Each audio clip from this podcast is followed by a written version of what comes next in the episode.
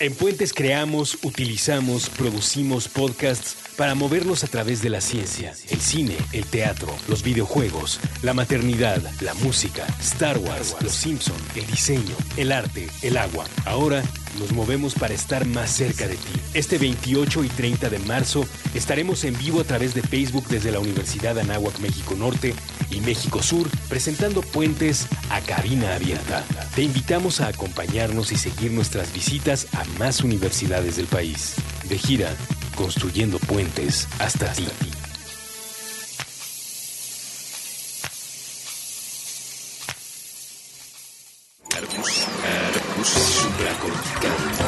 Aquí todos estamos locos.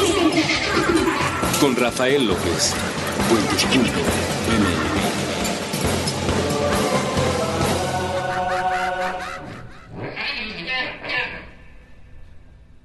Hola a todos y bienvenidos una vez más a este podcast que se llama Supracortical. Yo soy Rafa López y estoy muy contento de estar platicando con ustedes. Especialmente el día de hoy estoy muy contento porque este programa está eh, eh, basado en las opiniones, deseos, preguntas y sugerencias que ustedes me han estado haciendo a lo largo de estos meses en las redes sociales. Agradezco muchísimo la conversación que se ha generado y cómo cada uno de ustedes me ha ayudado a saber qué es lo que realmente quiere escuchar, qué es lo que le interesa del programa, qué opiniones quieren que abordemos y una de ellas es la envidia. Hoy vamos a platicar de ese tema que me parece muy importante, pero de paso les digo que hay otros muchos temas importantes que me han estado sugiriendo y que agradezco mucho las sugerencias. Eh, quieren que hablemos de autoestima, quieren que hablemos del el uso de medicamentos en el tratamiento de las adicciones, quieren que hablemos, por ejemplo, de cómo cambia la personalidad y la forma de relacionarse de una pareja conforme va llevando un poco más de tiempo en esa relación. Y entonces me dicen, oye, ¿por qué? ¿Por qué una pareja pareja que empieza una relación se comporta de una manera y de repente poco a poco se van comportando de una completamente diferente. ¿Qué pasa? Pues pasan muchas cosas. Tiene que ver con el cierre de ciclos, con las experiencias, tiene que ver con la conciencia misma. Es muy, muy interesante el tema, pero hoy en particular comenzaremos abordando el de la envidia.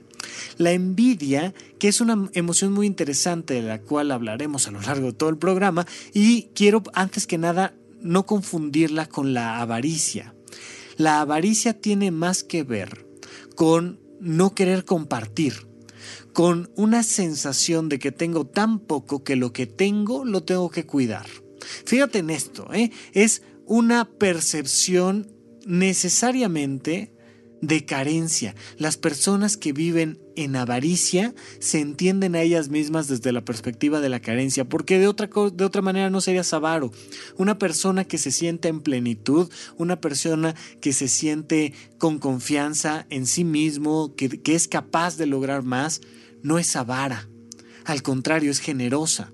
Las personas suelen ser avaras con, procesos, con objetos, con personas mismas. Entonces, eh, un ejemplo ¿no? que a mí me gusta mucho, en mis tiempos y allá cuando yo era joven, escuchaba y veía las patoaventuras y entonces veíamos al tío Rico MacPato nadar en su gran alberca de monedas y su gran placer, fíjate en esto, no era tener lujos, era tener monedas, era, era poder nadar en dinero. Y es esta ilusión que muchas personas tienen, que de hecho eh, fundamenta en gran medida el pensamiento del narcotráfico y de la política que viene siendo más o menos la misma cosa, donde lo que quiero es tener, lo que quiero es tener poder, lo que quiero es tener amigos, lo que quiero es tener novias o mujeres o lo que quiero es tener algo, lo que quiero es tener lana, lo que quiero es poder nadar en mis objetos, porque me siento tan carente de que necesito saber que lo tengo y lo tengo a manos llenas.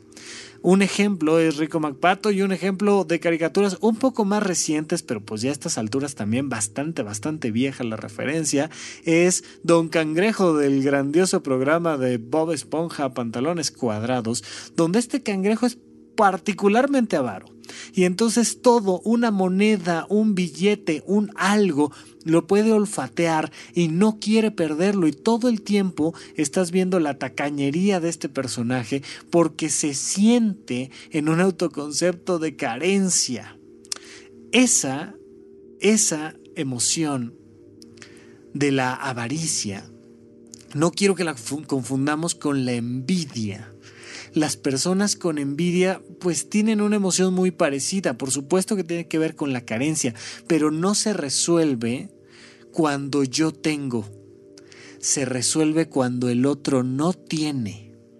La gran característica de la envidia es que el otro tiene y yo no, y entonces se genera una emoción negativa. Hay una comparativa necesariamente, mientras que en la envidia la comparativa es conmigo mismo. Yo siempre tengo poco, por eso siempre necesito más. Necesito, necesito volver a lanzarme a la presidencia de la República porque necesito tener esa silla, o necesito tener esa gubernatura, o necesito algo.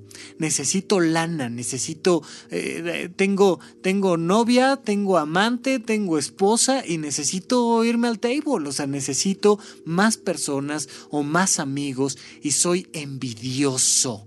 No puedo tolerar que al otro le vaya bien. No, no, no, no puede ser que el otro tenga más que yo. Y más que yo puede ser una paleta más que yo, puede ser este, un dulce. Y entonces, si soy un niño de cinco años, ¿por qué al otro sí le dieron estrellita en la frente y a mí no me dieron estrellita en la frente. Y si el otro bajó medio kilo más de peso, porque a mí no me quitan medio kilo de peso?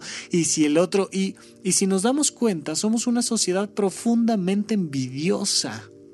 Hay muchas personas que escuchan programas como este o mejores nada más para criticar lo que se dice en ellos. Es, es interesantísimo porque es, ajá, ¿te crees muy inteligente, brother? Ajá, sí, pues ahí te va mi comentario. En este y en este punto la cagaste, punto. O sea, y ya con eso se genera un elemento muy interesante que es me pongo por encima de ti. Si yo puedo demostrar que soy más inteligente que tú, o yo puedo demostrar que soy más guapo que tú. O yo puedo demostrar que tengo más lana que tú. Me hace sentir muy bien.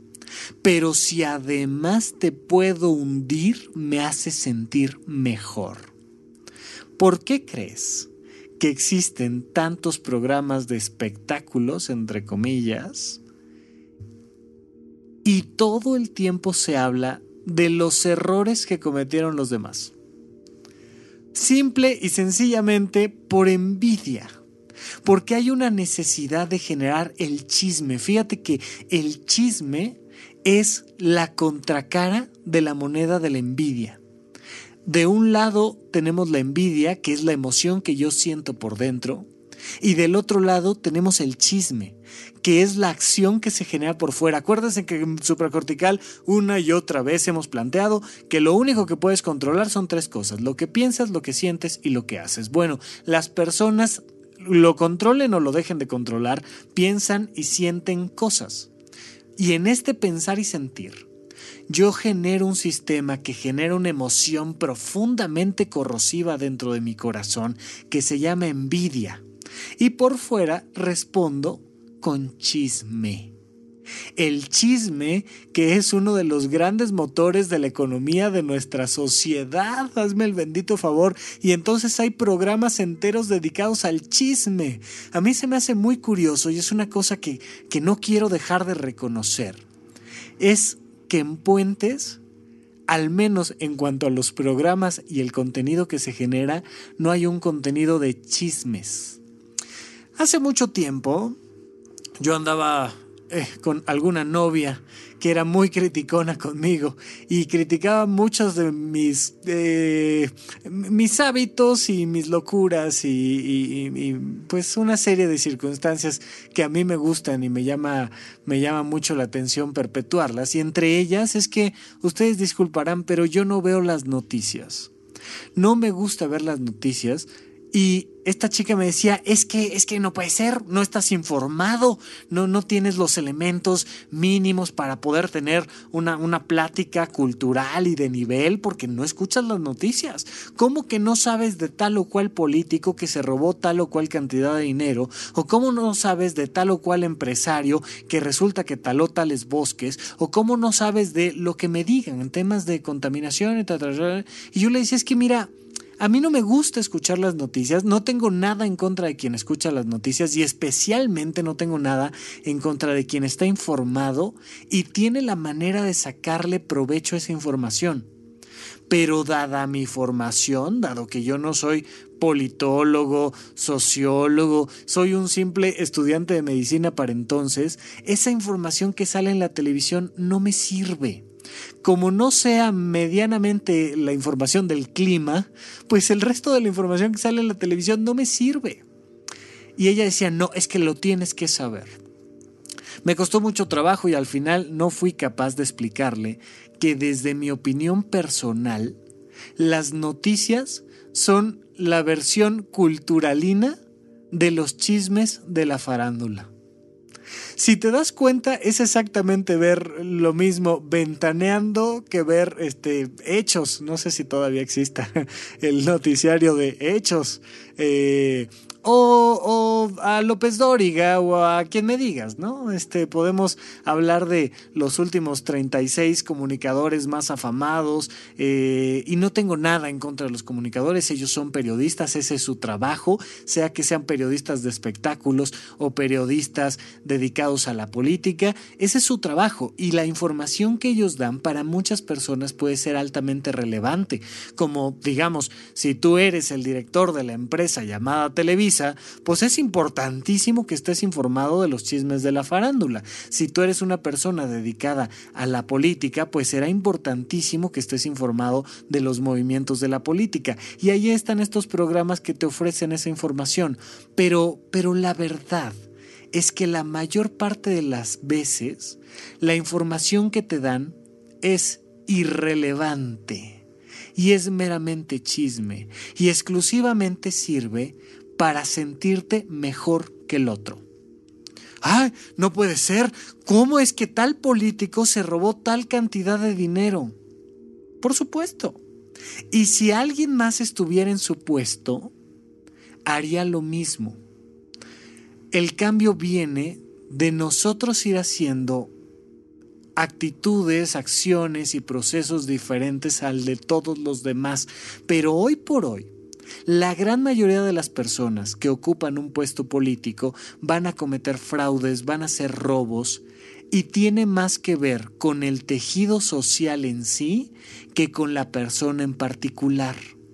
Y en las noticias normalmente se juzga a la persona en particular tal nombre de político, tal nombre de, de, una mujer que ocupa un curul, tal nombre de híjole, no puede ser. ¿Qué crees que declaró en contra de las mujeres? ¿O qué crees que declaró en contra de, de la política? Obsérvenlo, observen cuántas personas han hablado de Trump y ese comentario no ha pasado a más que a estar en boca de todos y no tiene ningún otro sentido pero ya tal eh, personaje de nuestra vida cotidiana se postuló en contra o a favor o este se robó o dejó de robarse o firmó o afirmó lo que sea. Se pone el foco en la persona y se deja de lado el proceso.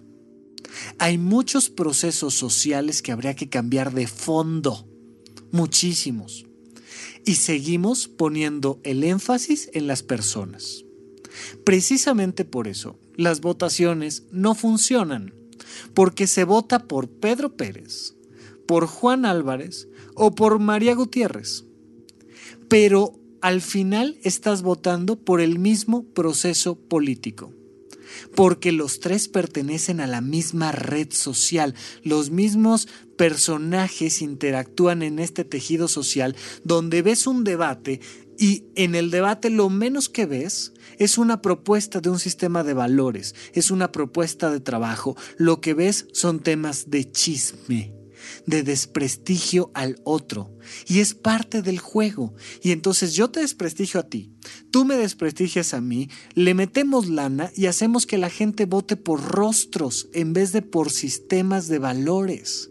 Sería muy diferente si hubiera tres propuestas de sistemas de valores. Al final del sexenio, lo único que veríamos sería algo positivo, porque ya sea que haya ganado el valor de la justicia, o haya ganado el valor del trabajo, o haya ganado el valor de la honradez, lo que verías al final de un, sexenio necesariamente sería evolución. Pero mientras sigamos poniendo el énfasis en las personas, seguiremos viendo involución, porque votamos o dejamos de votar por Pedro Pérez o por Juan Álvarez o por María Gutiérrez o por quien sea. Y entonces, lo único para lo que nos sirve es para generar más chisme político. Una vez me dio mucha risa, este, venía yo de regreso en el transporte público por la calzada de Tlalpan rumbo al sur de la ciudad, que es un lugar que a mí me encanta, y había unas mentadas de madre grafiteadas cerca del Estadio Azteca, en un puente cercano al Estadio Azteca.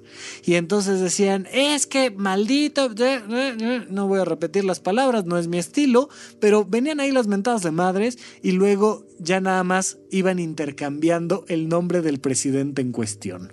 Arriba decía Vicente Fox, luego abajo decía Calderón y luego abajo decía simple y sencillamente Peña Neto. Pero el insulto ya no lo cambiaban, ya era el mismo insulto todos los días. Y si te das cuenta, eso, ese puente grafiteado es el mismo que tenemos en las redes sociales. Todo el tiempo estamos haciendo chismes y quejándonos de chismarajos de las redes sociales, porque eso nos hace sentirnos mejor, nos quita la ansiedad, nos relaja y vamos a platicar un poco más de cómo se da ese fenómeno cuando regresemos de nuestro primer corte aquí a Supracortical. Era una de esas ciudades que todo el mundo quiere conocer para saber si es cierto lo que enuncian las guías turísticas. Era uno de esos días en que las oficinas y las escuelas quieren partir el día por la mitad y salir a respirar lo que queda de oxígeno en la calle. Era uno de esos centros comerciales donde los automóviles hacen fila para entrar. El edificio, una novedad parida por la arquitectura de vanguardia del siglo XXI, era un teatro dedicado a fabricar, con sus luces y ángulos, la ilusión de que la vida es una tarea fácil. Unos pasos y es posible encontrar de todo. Sensación de abundancia, sensación de limpieza, sensación de seguridad, sensación de felicidad. Los aparadores tenían la capacidad para contenerlo todo. En la esquina, junto a la zapatería y la tienda de joyas, el restaurante. Uno de esos sitios que mueven en charolas el sabor del momento y donde, más importante que la cocina, es la danza ver y ser visto, en compañía de a la con, dando un apretón de manos a, que pudiera ver la escena, como nosotros, desde una perspectiva cenital, sin que su presencia alterase el comportamiento colectivo en el recinto, sería capaz, como nosotros, de notar el fenómeno.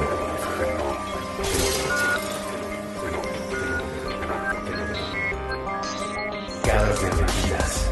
Sí, el hombre de la recepción saluda a un grupo de comensales y les dice que todas las mesas están llenas, que la espera es de aproximadamente hora y media y que es su culpa por no haber llamado previamente para hacer una reservación, la desesperación de la cara. Más adelante, en la mesa 22, la mujer rodeada de niños. Ella le pregunta todo tipo de cosas, trata de llamar su atención todavía no son muy precisos cuando se trata de verbalizar sentimientos, así que producen todo tipo de ruidos con distintas partes del cuerpo. Incluso utilizan sus manitos de manera que forma parte del servicio para hacer contacto con la representante del mundo adulto que tiene enfrente. Pero ella está en otro sitio. Tiene la mente sorgida por el brillo de su teléfono celular. El aburrimiento le derrite la cara de la cara. En el pasillo, afuera del baño, esos dos hombres creen que se conocen Creen que esas palabras que se dicen sin poner atención a lo que sale de la boca del otro es una conversación. Creen ser cordiales. Se muestran dientes. Se intercambian una palmada de la espalda. Apenas se den la vuelta, volverán a sus mesas para vomitarse en la existencia del otro. Cuando lo hacen, la envidia les derrite la cara. Cerca de la puerta, en la mesa 4, la camarera finge apuntar la orden de los comensales, tan solo para quitarse de encima los ojos de la supervisora que se pasea por el salón. Los que están sentados descubren a por favor. Ella quisiera iniciar cuanto antes el trayecto de tres horas que la llevará de vuelta a casa. Ellos quieren irse cuanto antes al cine y después a otra experiencia y a la siguiente y a una más. Tan solo para contarle a sus amistades acerca de lo mucho que aborrecieron realizar cada una de esas actividades.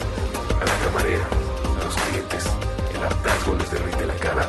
Cuando cada uno pudo notar que la papada, el párpado o un trozo de labio estaba fuera de su sitio, derretido, caminó discretamente hasta el baño para echarse un poco de agua y reacomodarse. Y por el resto de la tarde se dedicaron a disfrutar de la comodidad el progreso, la vida fácil que esa ciudad, tan celebrada por las guías, les obsequió.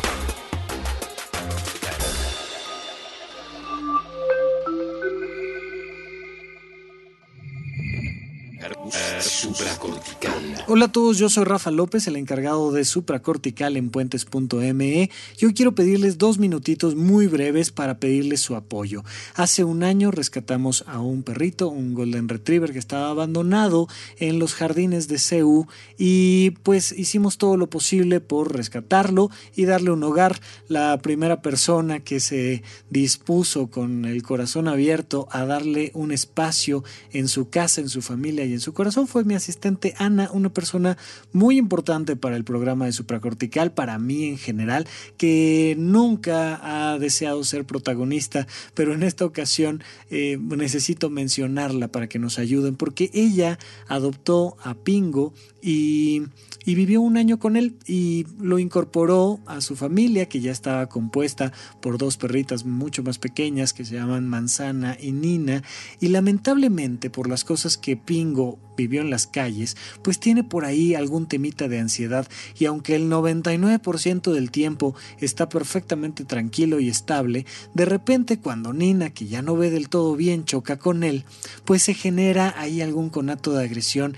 Y lamentablemente en los últimos días Ana tuvo la necesidad de vivir un cambio de domicilio a un espacio más pequeño, con algunas características en la infraestructura que hacen aún más difícil la convivencia que hay entre, entre sus, sus dos chiquitas previas y Pingo. Y estamos viéndonos en la necesidad, la verdad, muy lamentable de pedirles a ustedes que nos ayuden a colocarlo. No quisiéramos colocarlo en un shelter y simplemente dejar que en un albergue lo coloquen y mucho menos quisiéramos abandonarlo. Créanme que hemos agotado todas las opciones y oportunidades que hemos tenido para tratar de conservarlo. Ana la verdad es que está muy triste por esta situación y por lo mismo me pidió la ayuda para, para poder colocarlo en una familia que lo ame, lo quiera y le pueda dar lo necesario para tener la vida que todo perro debe de vivir.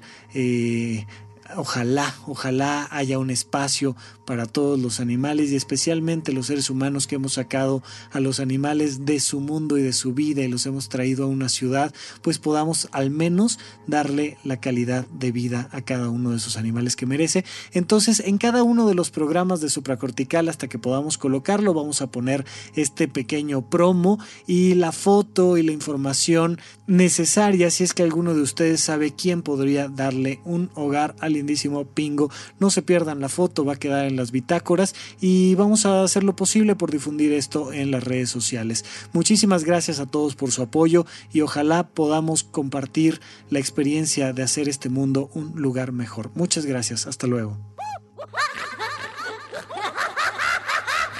Estamos de regreso con ustedes en este programa que se llama Supracortical. Yo soy Rafa López y estoy muy contento de estar platicando de un tema tan interesante y lamentablemente tan común que se llama la envidia.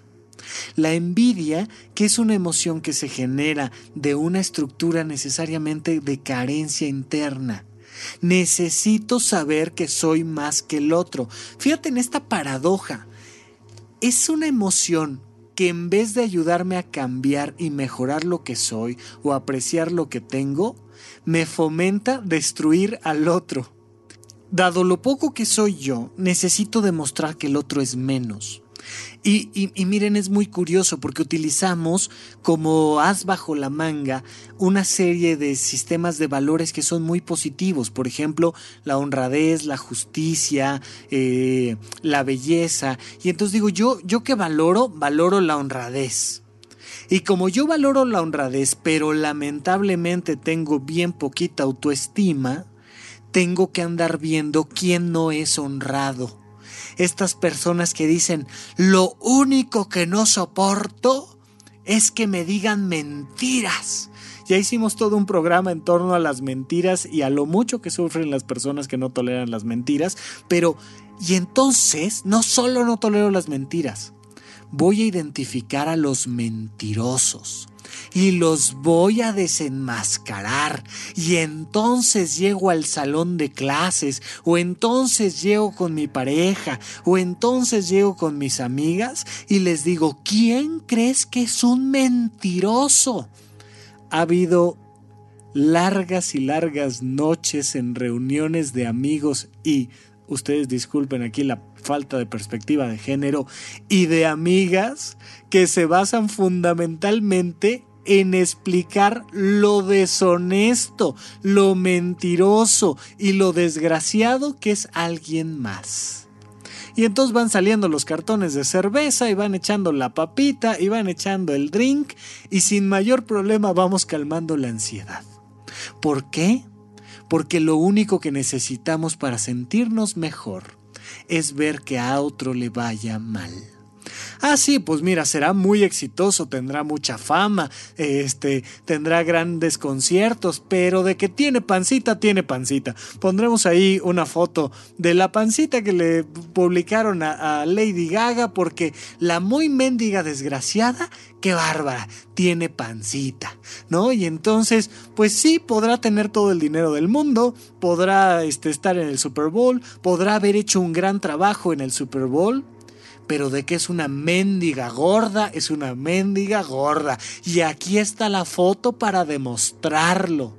Y entonces hablas mal de ella y con eso ya te sientes mejor tú. Eh, es algo de lo que me gusta mucho en Cine Garage, que yo no veo temas de envidia en el maestrísimo Eric Estrada, porque Ah, ¿quieres ver la envidia de alguien? Ajá, escucha su crítica a la película Kong.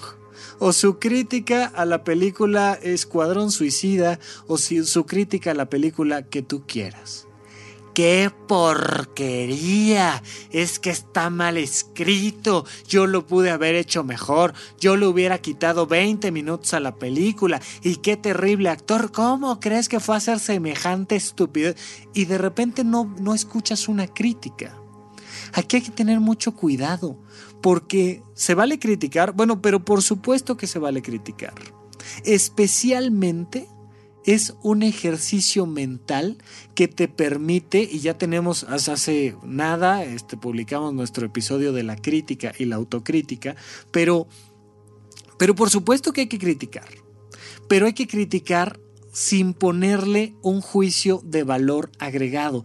Ya cuando decimos que algo es una mierda, que tal persona es una maldita, o sea, de, de repente eh, X o Y estamos desayunando con y, y, viene el juicio de valor sobre es que esa desgraciada si vieras lo que me quiere hacer y entonces viene la envidia la envidia al otro la crítica sustentada en el juicio de valor. Y, y, y ahí tenemos este los programas de los peor vestidos de la farándula. Uy no puede ser no con todo y que le invirtió 16 millones de dólares al vestido y el mendigo vestido este, era rojo catsup en vez de ser rojo pasión. Y ya te fregaste el artista, o sea, ya no importa si, si actuó bien, si ganó el premio o no ganó el premio, ya, ya, ya valió. Porque el vestido es rojo catsup, o porque el otro dijo una mentira, o porque aquel se robó cinco pesos que alguien se robe cinco pesos y vas a ver cómo se lo acaban. Por eso decía el poeta cuando se iba de una reunión, ahí les dejo mi reputación para que hablen de mí aunque sea bien. Porque todos sabemos que somos eh, eh, un, buen motivo para ser criticados por todos los demás. El simple hecho de ser una figura pública te expone inmediatamente a la crítica y hay que entender que esa crítica no es hacia nosotros, es a la persona misma en sí. Y bueno, se entiende, si eres un político que está contendiendo a la presidencia de una nación, pues va a haber muchísimas personas que te van a criticar. Si estás haciendo un programa de televisión en Estados Unidos, habrá muchas personas que te van a criticar. Si, ¿no? si eres una persona famosa, pues habrá muchos que te van a criticar.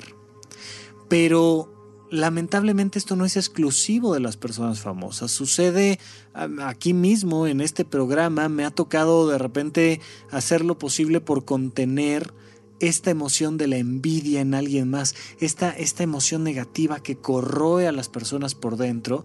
Y entonces en alguna ocasión eh, entrevistamos a alguno de las personas que nos han hecho el honor de venir a platicar con nosotros a estos micrófonos. Y alguien en las redes sociales me decía, ese que entrevistaste es un mentiroso. Yo lo conozco y quiero platicar contigo, Rafa, para contarte todo lo que sé de esa persona. No sé si haya sido lo mejor, pero la respuesta que se dio en esa ocasión fue, te agradezco mucho la información, pero cuando quieras venir a hablar a estos micrófonos están abiertos para que hables de ti, no de alguien más. Nunca vamos a propiciar que una persona venga y abramos estos micrófonos para hablar de alguien más, a lo mejor de un proceso social. Oye, ¿crees que sea bueno esta toma de decisiones en la ciudad? Podemos hacer algo, podemos cooperar, podemos este, hacer una postura crítica y poner los puntos que consideramos en contra. A lo mejor eso sí, pero venir a decir que tal o cual persona es mentirosa, es tonta, es fea, es desgraciada, eso no lo vamos a hacer aquí. Por supuesto que no. No es el proceso al que estamos acostumbrados, porque eso implica necesariamente creer que no tenemos algo más interesante de qué hablar que del otro. El chisme que esconde detrás de él a la envidia y la envidia que esconde detrás de ella al miedo. La gente es chismosa y es envidiosa por miedo. Tengo miedo de que me vean la cara de imbécil. Tengo miedo de que me roben. Tengo miedo de perder a mi gente, a mis propiedades, a mi, mi ser mismo. Tengo miedo sobre todo de pensar que alguien me pueda robar mi autoconcepto. Tengo miedo de que alguien me quite lo que yo soy. Imagínate esta estupidez. pregúntate esto, a ver, ¿qué tendría que hacer alguien más para robarte lo que tú eres? ¿Qué tendría que hacer alguien más para quitarte lo inteligente que ya eres, lo libre que eres, lo autónomo que eres, lo guapo que eres? ¿Cómo le hace alguien para venir y robártelo? No se puede es inherente a tu ser, pero hay muchas personas que creen que si el otro se ganó el premio, significa que me lo robó a mí. Hazme el bendito favor, imagínate, o sea, yo hago mi mejor esfuerzo para desarrollar mi vocación y hago una película, un paper científico, hago lo que tú me quieras decir, hago mi mejor trabajo para proponer en la junta de lunes un proyecto que yo creo que puede ser bueno para la empresa y el jefe decide que es mejor el trabajo de al lado. Y entonces me da envidia, porque como que me roban mi inteligencia. Ah, claro, lo que pasa es que el jefe y toda la mesa directiva son una bola de imbéciles que no pueden ver una buena idea cuando se le pone encima de la mesa. Y claro, lo que pasa es que la otra es una rubia despampanante y por eso escogieron su trabajo, pero el mío era mejor. Y entonces tengo que andar hablando con todas las personas de la oficina sobre lo bueno que soy yo y lo estúpido que es mi jefe, la mesa directiva y la rubia despampanante a la que sí le aceptaron el trabajo. Tú haz lo que a ti te guste hacer. Punto. Hazlo por desarrollo personal, hazlo por vocación, hazlo por placer, hazlo porque es bueno para ti, hazlo porque te divierte, pero no lo hagas solo por el reconocimiento del otro. Si además te reconocen tu trabajo, bueno, qué maravilla. Los seres humanos somos animales que requieren reconocimiento. Todo el tiempo necesitamos reconocimiento hay que dárnoslo a nosotros mismos, sí, pero también hay que juntarnos con gente que aprecie nuestro arte o nuestra ciencia o nuestro esfuerzo físico. Por supuesto, no se trata de andarnos juntando a la ligera con gente que no nos reconoce. Si no nos reconoce, por algo será, porque no resuena con ese sistema de valores que tenemos. Simplemente cambia de personas. Pero ¿para qué te pones a hablar mal del que no te reconoce? Sería tan estúpido como hablar mal de un ciego porque no te ve. Imagínate esto. Es que este maldito ciego no ve lo guapo que soy. ¿Qué se cree? Pues está ciego y ya, hombre, dale chance. Y aquí entre nosotros, que siempre hago este tipo de aclaraciones, a la gran mayoría de las personas que no tienen la capacidad de ver a través de sus ojos, no les gusta, perdón, a la gran mayoría de los que yo conozco con estas características, no les gusta que les digan invidentes, les gusta que les digan ciegos. Ellos a sí mismos se entienden como ciegos y los que con los que yo he platicado no les encantan los eufemismos y entonces por eso yo hago referencia a un ciego. Imagínate que estás frente a un ciego y esa persona no te puede ver y tú lo criticas porque no te puede ver, porque mendigo ciego desgraciado. Y entonces no me ves y tengo que hablar mal de ti para recuperar eso que yo creo que me estás quitando. Como si el hecho de que no me vieras me quitara la inteligencia, como si el hecho de que no aceptaras que mi trabajo es bueno me hiciera menos inteligente, o el hecho de que no aprecies que mis habilidades físicas tienen un cierto nivel, me quitara el placer que tengo de bailar o de vender o de comprar o de escribir. Simple y sencillamente, el otro no lo ve. Pero ¿por qué tendría yo que empezar una campaña para hablar mal del otro? Y va desde reírnos del equipo contrario que perdió el clásico del domingo y entonces este estúpidas chivas para eso las quería, ¿no? Y, y, me burlo de que fallaron un penal o me burlo de... Y entonces se da el chisme en el estadio, hasta el chisme de la ortografía. Ah, no puede ser que te hayas equivocado en una B o en una V y no puede ser que te hayas confundido de esa palabra que no llevaba S, llevaba S, C y Z después y eres un imbécil. Pasó en cualquier lugar de nuestra humanidad y en cualquier tiempo. Hay que estar buscando todo el tiempo al otro que se equivoca para apapacharme y sentirme mejor. Y bueno, finalmente hay personas que hacen chismes de los que hacen chismes. Y te das el permiso de criticar ya sea a Pati Chapoy o ya sea este, a Origel o pero esos imbéciles que pierden el tiempo hablando de la vida de los demás. Y entonces cerramos ahí un hermoso círculo vicioso en el que estamos hablando mal y mal y mal de todos los demás. Hay que meternos a YouTube para ver de quién hablamos mal, hay que prender la televisión para ver de quién hablamos mal, hay que abrir los periódicos para ver de quién hablamos mal o simple y sencillamente salir de nuestra habitación a nuestra propia casa para ver cómo podemos hablar mal de nuestra propia familia. Vamos a este último nivel que es el personal, pero regresando de un último corte aquí en supracortical.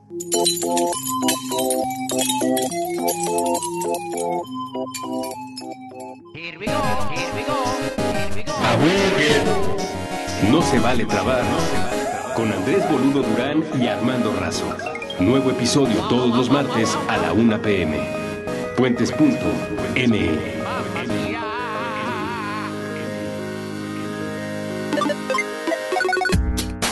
Un libro para el fin. Porque la cosecha de letras nunca se acaba. Con Eduardo Limón. Con Eduardo. Nuevo episodio todos los martes a las 10 am. Puentes.ne.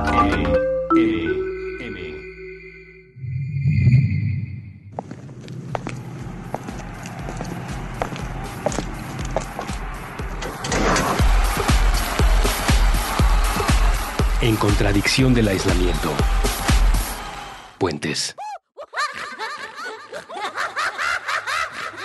Estamos de regreso con ustedes a este programa que se llama Supracortical y como siempre les encargo por ahí si gustan seguir la conversación conmigo lo pueden hacer a través de arroba rafarrufus la primera R con mayúscula y luego doble R en medio en Twitter y también aquí en www.puentes.me donde encontrarán todo el contenido de las personas que hacen programas como este y otros mejores. Y en Supracortical en cada uno de los episodios. Hasta abajo pueden dejar sus comentarios en la bitácora y ya los he estado contestando un poquito más al pie. Eh, esta última semana me ha atrasado un tanto, pero ya encontré cómo, eh, contestarles a cada uno de ustedes que me hace el honor de dejarme algún comentario positivo o negativo. Y por supuesto, ahí si gustan hacer chismes de supracortical, háganlos con placer. Por favor, si eso les ayuda a quitarse la ansiedad, si eso les ayuda a sentirse mejores personas, bueno, al menos el programa habrá servido de algo y para alguien. Eh, no hay mayor problema y ese es un punto muy importante porque hay que saber qué hacer cuando eres víctima del chisme de los demás. Y si conoces a 100 personas, pues al menos la mitad va a hablar mal, mal de, de, ti. Miren, yo, yo, yo, platicaba esto con algún compañero en, en el Instituto Nacional de Psiquiatría. Eh, cuando vives una residencia médica, pasas alrededor de cuatro años literalmente durmiendo con el enemigo todo el tiempo. Tus grandes amigos son tus grandes enemigos, tus grandes colegas de trabajo y compartes hábitos, eh, ritmos con ellos. La gran ventaja que tienen las personas que llegan a trabajar a una oficina y no se tienen que quedar a dormir en ella como lo hacemos en los hospitales pues es que al menos ciertas cosas privadas las puedes hacer cuando te vas de la oficina y al día siguiente, si bien tuviste la, la precaución de no subir tus idioteces a redes sociales, pues bueno, nadie más tiene por qué enterarse de lo que haces. Pero cuando vives en un hospital, compartes tantas cosas, hasta la ducha y las camas, y eso genera una cantidad de chisme inmenso. Y entonces alguien me decía, es que eh, me enteré de que tal persona está hablando mal de mí. Y le decía yo, a ver, dime a una persona, dime el nombre de una persona de la cual de esta residencia tú no hayas hablado mal. Y además, pues esta persona era alguien muy cercana a mí y entonces yo sabía todos los chismes que ella me había contado a mí, por supuesto, ¿no? Entonces, viéndola a los ojos, le dije, a ver, échame el nombre de alguien de quien tú no hayas hablado mal. Y luego le dije, incluyéndome a mí, mendigo desgraciado. No, o sea, no nos hagamos, hablamos mal todos de todos, en una estructura de trabajo, eh, este, en la familia. A ver, levante la mano, por favor ponga ahí el comentario en la bitácora. ¿Algún hermano que no haya hablado mal de su otro hermano alguna vez? o alguien que no haya criticado a sus padres o no haya hecho chisme de su cuñado o no haya somos una sociedad profundamente chismosa. Y ya sabemos que aquí todos estamos locos. Si estoy hablando de este tema no es porque, ay, es que Rafa nunca ha incurrido en el chisme. Pero por supuesto que sí, hombre. ¿Cómo, cómo, cómo más creen que voy a saber que se siente súper rico hablar mal de alguien más? O sea, de lo imbécil que es, del pésimo humor que tiene, de, de las malas decisiones que se toma. Pero como siempre, hago todo lo posible por disminuir el chisme al mínimo en mi vida personal. Pregúntate tú, ¿qué tan chismoso eres tú? Y pregúntate tú al mismo tiempo, ¿qué haces cuando te enteras que eres víctima del chisme de los demás? ¿Habrá manera de enfrentar con elegancia ese proceso? ¿Habrá manera de no continuar viviendo en el chisme? ¿Para qué ves las noticias? ¿De verdad las ves para estar bien informado? ¿De verdad las ves para tomar mejores decisiones, para involucrarte en lo que requiere tu país, en lo que requiere tu vida diaria? Qué bueno, por favor, síguelo haciendo. Eh, quiero que se entienda que no se trata de que todo el mundo sea como yo y todo el mundo deje de ver las noticias. Yo no veo las noticias porque a mí no me gusta ver las noticias y como les he dicho, es importantísimo consumir lo que nos parece importante y no consumir lo que no nos gusta. la estructura actual de las noticias, en mi personal opinión, no ayuda a formar una visión crítica ni de la política ni de la red social en la cual vivimos. Por tanto, no las consumo, no consumo ese tipo de noticias. Punto. Tampoco consumo eh, las noticias que aparecen en YouTube y los grandes programas afamados de estas personas que hacen chisme claro de los eventos políticos del día a día no me sirve. De repente, pues, ves alguna cápsula, se avientan algún comentario gracioso, vale muchísimo la pena. Pero hay algunas personas, las menos creo yo, que cuando ven las noticias retoman información importante que les ayuda a tomar mejores decisiones para sí mismos y para su sociedad. Hay personas que cuando ven los chismes o escuchan los programas de chismes de la farándula, los utilizan para tomar de ellos información muy importante. Maravilloso. Hay personas que te preguntan cómo estás, no más para sacarte el chisme. Y hay personas que te preguntan cómo estás para ver si te pueden apoyar en algo, para compartir, para comenzar una conversación.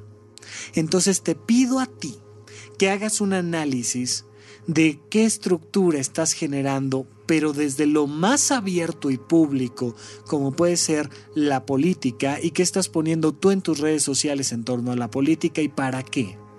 Pero vete hasta lo más personal, a tus pensamientos. De repente vamos por las calles criticando a las mamás de los niños ajenos.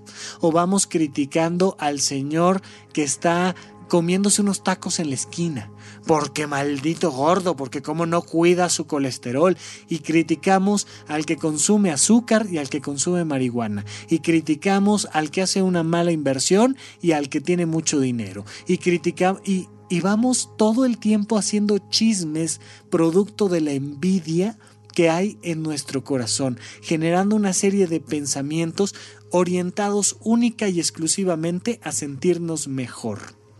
Esta necesidad de reconocimiento ajeno que sustenta al ciento por ciento el chisme y los pensamientos que tenemos en torno al chisme. Dado que mi maestra no me puso mi estrellita en la frente, pues voy a criticar al que sí tiene estrellita, aunque sea en mis pensamientos, ya que nadie me quiere escuchar, pues al menos en mis pensamientos. Evalúalo Evalúalo y trata de, ver las noticias y de ver los programas de la farándula y de ser crítico y de, notar cuáles son los matices y los contrastes que hay entre ti y el que está enfrente. Pero no generes emociones negativas. ¿Cómo le hago para no generar emociones negativas? Aprecia lo que tú eres y lo que tú tienes. Pasa nuevamente al proceso de la plenitud. Comprende que eres tan inteligente como puedes ser y que así critiques la estupidez de alguien más o la mamonería del intelectual Tú no vas a ser ni más ni menos inteligente y no lo necesitas ser. Si además puedes cultivarte culturalmente, además puedes poner en marcha todo tu sistema de pensamientos para cada vez ser más inteligente, porque la inteligencia es algo que se desarrolla igual que la ternura. Fíjense en esto, no nacemos siendo tiernos tenemos un cierto nivel, pero aprendemos a ser más amables, más tiernos, más inteligentes. La memoria se desarrolla. Bueno, pero disfruta del desarrollo de tu intelecto y comprende que el hecho de que hables bien o mal de alguien más no te hace mejor persona. No lo busques, no lo requieras, no hay necesidad de estar hablando mal de los demás. Mejor busca cómo hacer un juicio no de valor sino de hecho para dar una solución y si no para evitar incurrir en el mismo error. Y si alguien te pregunta tu opinión, trata de ser amable, trata de poner el máximo empeño en no hacer sentir mal al otro. Hay muchas veces que al que criticamos es a nuestro hijo Es que no es posible que ya te haya explicado 36 veces y entonces a lo mejor no puedo criticar a nadie más, pero a mi hijo lo critico. Es un imbécil o es un tonto o es un flojo y entonces hay reuniones completas de mamás dedicadas a hablar mal de sus hijos. Hazme el favor. Busca lo que disfrutas de ti y pon tu énfasis en lo positivo que tienes tú. Y si además puedes admirar a alguien más, aprende de ese alguien más. No tienes que creer que ese alguien más es perfecto, por supuesto que no. Tendrá sus luces y sus sombras, tendrá cosas que son muy apreciables y tendrá cosas que a lo mejor no están tan padres. Observa lo positivo e incorpóralo a tu vida y observa lo negativo y evítalo en tu vida. Si no te parece la mejor idea comer unos tacos de carnitas en el puesto de la esquina, no comas tú los tacos de carnitas y punto. Si no te gustó la pancita de Lady Gaga en el Super Bowl, observa tú la tuya y trata de desaparecerla tanto como sea posible y en el proceso disfruta del ejercicio. Si tú no consideras que está bien o mal hecho X o Y tema, cuídalo en ti. Pero además el que se está comiendo los tacos en la esquina es una persona súper honesta. Está hasta el tope de colesterol y glucosa su sangre, pero honesto es, y es algo que puedo apreciar en él. Aprende de eso. Y si puedes, ve con esa persona y reconócele esa luz que tiene. A lo mejor es un extraño, no lo hagas, puedes terminar este, siendo víctima de un juicio de acoso o de alguna tontera así, eh, pero, pero si es tu hijo, si es tu empleado, si es tu compañero de trabajo, si es tu jefe, si es un político y hace algo bien, reconócelo e incorpóralo a tu vida. Y si es tu hijo, tu compañero, tu jefe o un político y hace algo mal, Obsérvalo y evítalo en tu vida. El mundo sería mucho mejor si todas las críticas que hacemos producto de la envidia se transformaran en un sistema de valores para nosotros. Imagínate que todas las personas que critican transformaran su vida y no fueran parte de eso mismo que criticas. Ya saben, hasta la mismísima Sor Juana que decía, hombres necios que acusáis a la mujer sin razón, sin ver que sois la ocasión de lo mismo que culpáis.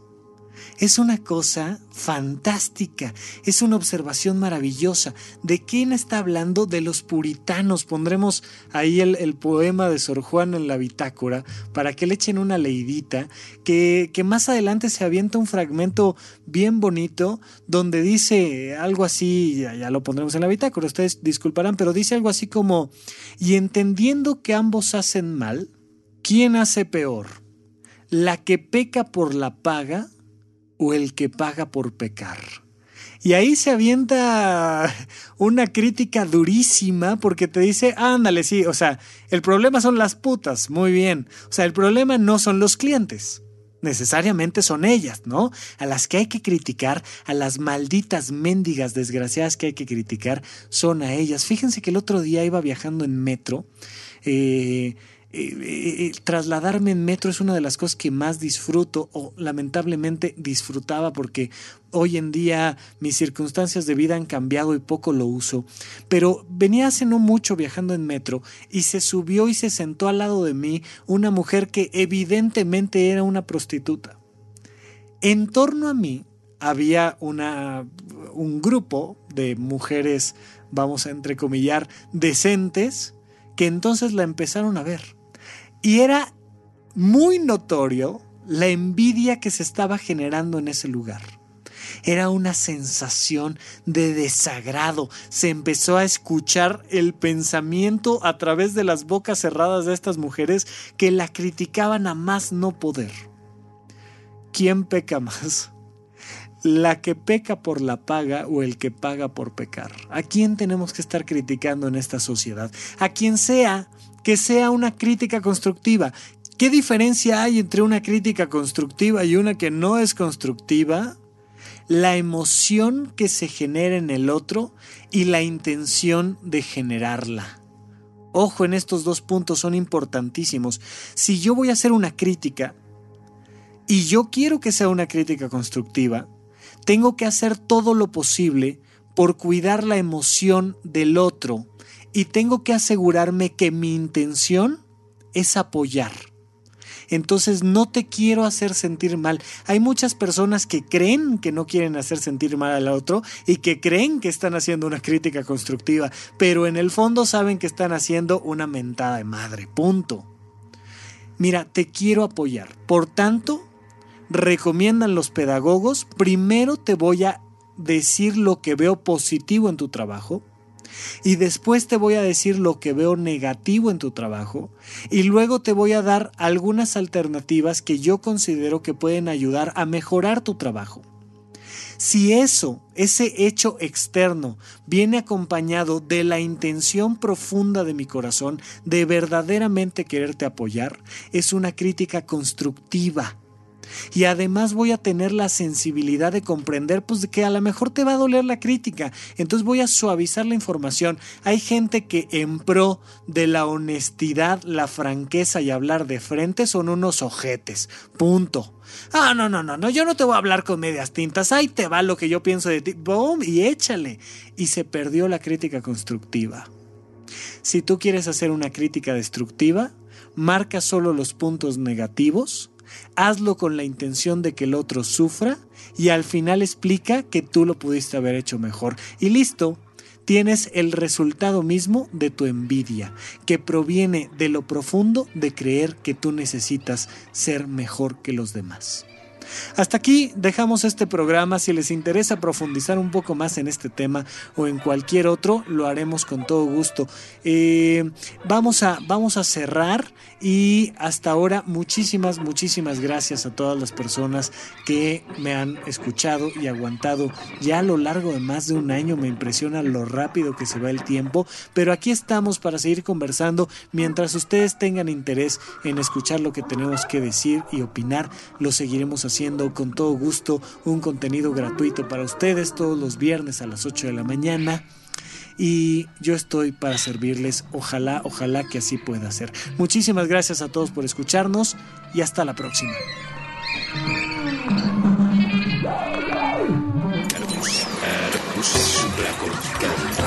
Aquí todos estamos locos. Con Rafael López.